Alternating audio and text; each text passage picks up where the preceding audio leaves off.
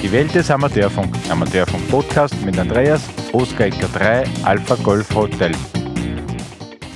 Hallo, heute möchte ich darüber reden, wie ich mich für eine SOT-Aktivierung vorbereite, was ich für Punkte vorher abarbeite, was während der SOT-Aktivierung äh, wichtig ist und was natürlich dann nach der SOT-Aktivierung, wenn ich wieder zu Hause bin, dann auch noch äh, wichtig, also wichtig ist und empfehlenswert ist, sagen wir es einmal so.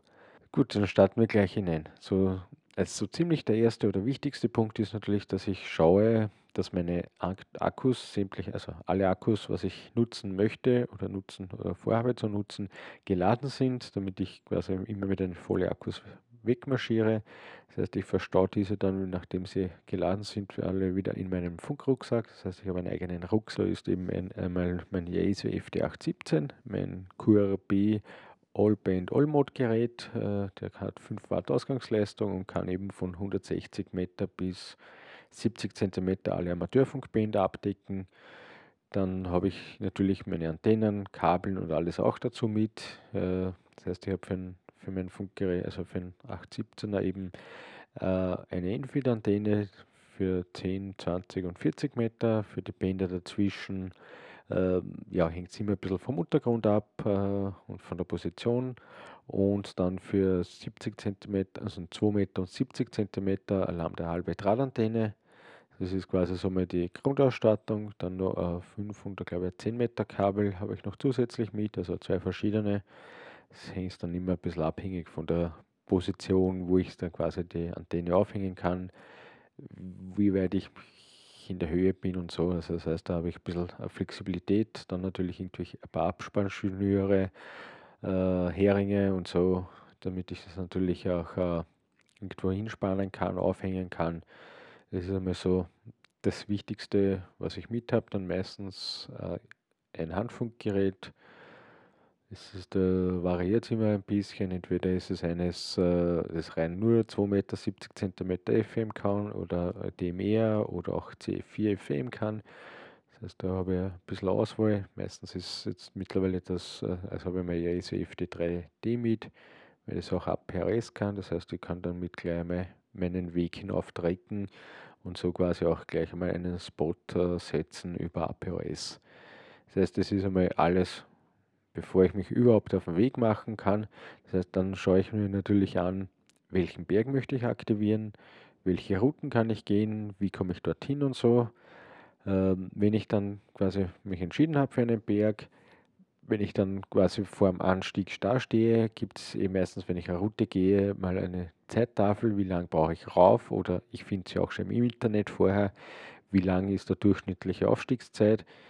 Das heißt, bevor ich unten weggehe auf den Berg, äh, setze ich quasi einmal einen, einen Alert, so einen Alarm, äh, dass eben hier der Berg in nächster Zeit äh, aktiviert wird. Das heißt, da gebe ich immer so ja, eine halbe Stunde, 20 Minuten, eine halbe Stunde Puffer dazu, grob von der Zeit. Das heißt, ich schreibe es in circa immer in Stunden auf. Wenn da jetzt, da, was nicht, steht 2 Stunden 45 Aufmarsch, nämlich 3 Stunden plus minus eine halbe Stunde zum Beispiel dass dann circa die Aktivierung ist, eben dann die ganzen Frequenzbänder durchgängig hier hingeschrieben. Und ja, so setze ich halt quasi mal einen, einen Alert ab und mache mich dann gemütlich auf dem Weg hinauf. Wenn ich dann äh, quasi oben bin, in, beim auf dem Sottergipfel, äh, schaue ich mir natürlich einmal um, wo kann ich eine Antenne aufhängen, habe ich noch irgendwo Bäume, muss, habe ich ein Gipfelkreuz, ist das Gipfelkreuz aus Holz, ist aus Metall, das sind halt immer so diese Sachen, die man nicht immer vorher, vorher weiß, also nicht über bei Berge, wo man noch nie um war. Und ja, dann hänge ich halt dementsprechend äh, meine Antennen auf, äh, horche dann quasi, ich fange meistens an, also auf das erste ist mal 2 Meter, da haben wir auf 145, 500, also auf, äh, ist 20 auf der Anruffrequenz. Das ist einmal so das erste, wo ich einmal reinhöre, ob, äh, im, wer jetzt da, ob da Funkverkehr da stattfindet. Wenn ich da zufällig höre, dass es äh, eben gerade mal äh, andere SOT-Aktivierungen gibt, versuche ich die natürlich als erstes einmal abzuarbeiten, also ein Summit, Summit zu machen, also von Berg zu Berg zu funken, also von Soterberg zu Soterberg in dem Fall natürlich. Das heißt, da gibt es dann für jeden einen Punkt, also als Aktivierer und als Jäger. Und ja, dann schaue ich halt, äh, kann ich meinen Spot äh, selber setzen, habe ich eine Internetverbindung, habe ich keine Internetverbindung, dann muss ich halt schauen, entweder hat einer von den fast immer irgendwie, wenn ich mit ihm erwische, von den äh, anderen SOTA-Aktivierer, in die, entweder von denen wer inter, äh, quasi eine Internetverbindung kann für mich einen Spot setzen oder ich gehe dann quasi auf weiß nicht, S21 oder S19, also auf 145 525 oder auf 145 475. Äh, schreit da halt einmal rein äh, CQ SOTA, CQ SOTA mit der Bergkennung dazu, mit dem Rufzeichen. Und sobald ich da irgendwo einen Jäger habe, der mich erwischt hat, quasi, äh, bitte ich den dann darum, dass er quasi mal einen SOTA-Spot setzt, äh, dass ich eben auf dieser Frequenz QRV bin. Was natürlich auch gleichzeitig ist, äh, ich tue natürlich äh, sämtliche QSOs mitlocken. Ich mache es ehrlich gesagt zu 95 bis 99 Prozent äh, digital. Das heißt, ich habe mein, mein Logbuch am Handy und tue da gleich mitloggen. Funktioniert eigentlich fast immer. Ja, wenn es einmal nicht geht, äh, ja, am Block und am Zettel habe ich sowieso immer mit. Dann schreibe ich es halt händisch mit. Äh, es funktioniert auch genauso. Muss ich es halt dann nachher halt ins Logbuch übertragen. Wenn ich dann quasi meine Aktivierung fertig habe, also prinzipiell brauche ich nur vier QSOs, äh, aber wenn ich auf einen Berg gehe, mache ich meistens je nachdem so zwischen 20, 30, 50 QSOs. Einfach ja, die Zeit genießen und äh, es freut sich ja jeder, wenn er wenn ein QSO mit einem SOTA-Aktivierer machen kann. Gerade auf der Kurzwelle ist das dann immer sehr, sehr ein schönes Erlebnis, äh, wenn man dann doch andere Länder auch damit arbeiten kann. Äh, wenn ich dann nach Hause komme und quasi also vom Berg herunterkomme, mein Equipment abgebaut habe, vorher natürlich vom Berg herunten bin, mache ich, also eigentlich falsch herum. Bevor ich runtergehe, mache ich entweder meistens ein Foto, entweder vom Berg oder von wie die Antenne aufgebaut ist, um, am Berg oben hat, quasi mit dem Gipfelkreuz oder so. Und ähm, ja, entweder habe ich eine kleine Kamera mit oder ich mache es gleich mit dem Handy. Das funktioniert eigentlich auch großteils äh, fürs Ausdrucken noch. Und wenn ich dann eben herunten bin, tue es je nachdem quasi, wenn ich es äh, auf Papier geschrieben habe, mache ich zu Hause natürlich die, das Logbuch nachtragen, lade das, das komplette Log vom Aktivieren äh, auf, die SOTA-Datenbank hoch damit äh, dort natürlich auch die Punkte zählt werden. Und erstellen mir, meistens mache ich es dann die Arbeit, erstelle dann für jeden Berg eigentlich eine eigenes äh, QSL-Karte. Das heißt, ich schreibe dann für sämtliche Verbindungen die QSL-Karten äh, und die tue ich dann halt zusammensammeln, bis ich dann wieder einen Monat benannt habe oder zwei Monate, je nachdem, wenn ich eher weniger funke und tue das dann halt quasi dann beim nächsten Clubabend dann verschicken und so ist eigentlich mein Ablauf. Und dann natürlich auch wieder nachbereiten mit Akkus aufladen, wenn irgendwas kaputt worden ist, wieder reparieren. Aber das kann da auch äh, ohne eine Sotaktivierung passieren. Und ja, so ist einmal der grundsätzliche Ablauf. Ähm, was dann natürlich während der SOTA-Aktivierung immer ist, ähm, ja, wie ich die Antenne aufhänge, das sind immer so, ja, ist immer vom Blatt abhängig. Also ich habe meine gerade meine Infeed-Antenne schon als, als Inverted V-Antenne aufgehängt. Also es ist wie ein verkehrtes V. Ich habe es auch schon als Vertikalstrahler, weil ich einen Baum gehabt habe, der zum Glück so hoch war und ich sich quasi so weit raufgebracht habe, die Antenne hat ca. 12,5 Meter, das quasi als Vertikalstrahler funktioniert hat. Ich habe es auch schon zwischen zwei Bäume aufgehängt. Also da ist, muss man halt ein bisschen hm, ja, flexibel sein. Gerade überhaupt, also sagen wir so, überhaupt wenn es auf Kurzwelle geht, da ist die Antenne natürlich ein bisschen länger. Auf UKW ist relativ leicht. Da funktioniert es entweder mit einem Handfunkgerät, sage ich mal, kann man auch schon schöne SOT-Aktivierungen machen, mit einer ein bisschen längeren Antenne oder eben so wie ich es habe, das Alarm der halbe Drahtantenne, die ist ja, guten Meter ist der, also der Strahler lang, dann noch habe ich noch zweieinhalb Meter quasi Antennenkabel.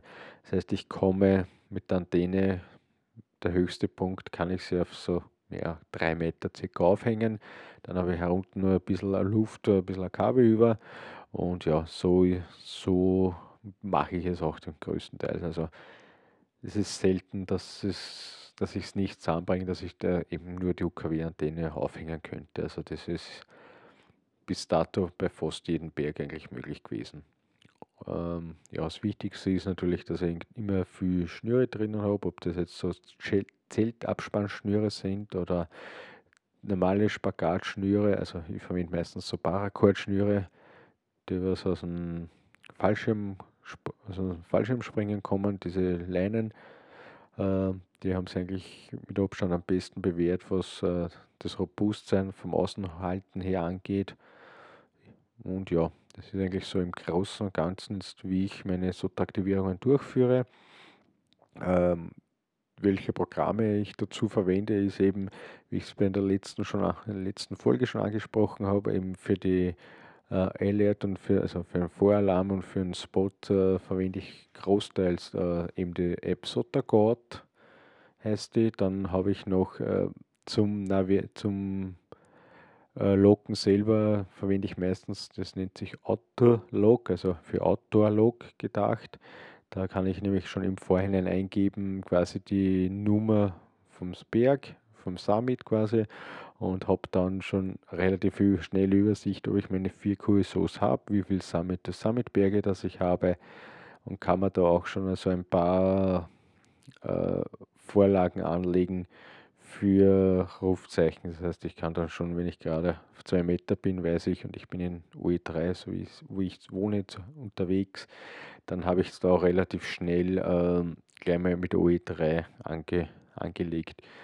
Und damit kann ich sie auch gleich als, als ADI-File, das ist ein, ein Amateurfunkdatenfile, äh, mit dem eben quasi Logbuchs ausgetauscht werden oder hochgeladen werden, besser gesagt. Damit kann ich das natürlich äh, relativ einfach äh, gleich hochladen. Das sind also so im äh, Großen und Ganzen äh, die zwei Apps, mit denen ich eigentlich äh, auf dem Berg arbeite. Ja, mehr, mehr brauche ich eigentlich nicht wirklich. Der Vorteil ist eben gerade das Autolog, da brauche ich keine Datenverbindung oder auch also kein Internet und ja, mehr mehr verwende ich eigentlich gar nicht am Berg. Das heißt, eben die Sottercode, dass ich meinen Spot setze und meine, also zuerst meine Leert und dann meinen Spot setze und dann mit dem Autolog, das ich mir meistens schon vor, beim Aufstieg oder vorher oder schon zu Hause vorbereite, dass ich da eben schon einmal reingebe, äh, welchen Berg möchte ich aktivieren, mein eigenes Rufzeichen mit äh, Portable und so. Ja, und dann habe ich das schon alles vorbereitet und dann kann ich es schon relativ schnell exportieren und dann in mein eigenes Logbuch wieder zu Hause eintragen. Ja, mehr ist eigentlich nicht dahinter und ähm, ja, die, was die Faszination dann ausmacht des Sotos ist einfach ähm, ja, die Aussicht am Berg und auch äh, das Gefühl, wenn man auf dem Berg steht und äh, die Ruhe. Das heißt, man hat äh, jetzt nicht nur die Ruhe, das meistens entweder ist man nicht, ist vielleicht da maximal ein, zwei Personen irgendwo, wenn es nicht jetzt gerade ein spezieller Berg ist, äh, wo immer sehr viel los ist. Aber das große, also das wirklich große Schöne mit Ruhe meine ich eigentlich, man hat keine Störungen, also kein QAN, QAM, also keine irgendwelchen Störungen wegen der, durch die Natur oder menschlich gemachten. Es ist wirklich immer schön ruhig, es ist das Rauschen leise. Man kann da wirklich sehr, sehr schön und sehr, sehr viel äh, QSOs machen. Man hört eigentlich viel mehr Stationen, als wie wenn man jetzt irgendwo eher im, sagen wir, urbanen Bereich äh, zu Hause oder unterwegs ist. Und das ist eben, was mir auch äh, sehr, sehr daran gefällt und auch eben mit geringer Leistung, weil je mehr Leistung, umso mehr Akkuleistung, umso schwerere Akkus und größere Akkus brauche ich. Und da ist halt das, äh, auch das, die Faszination dran, mit geringerer Leistung äh, Reichweiten zu schaffen. Also ich habe da mittlerweile auch bei SUT-Aktivierungen äh, schon einige tausend Kilometer äh, Funkverbindungen zurückgelegt und auch äh, eben von, Euro, von Österreich, also nach äh, Amerika gefunkt. Also das ist ja auch alles möglich und auch nur mit 5 Watt. Und ja, das ist die große Faszination dahinter. In diesem Sinne 73 von Oscar 3 Alpha Golf Hotel.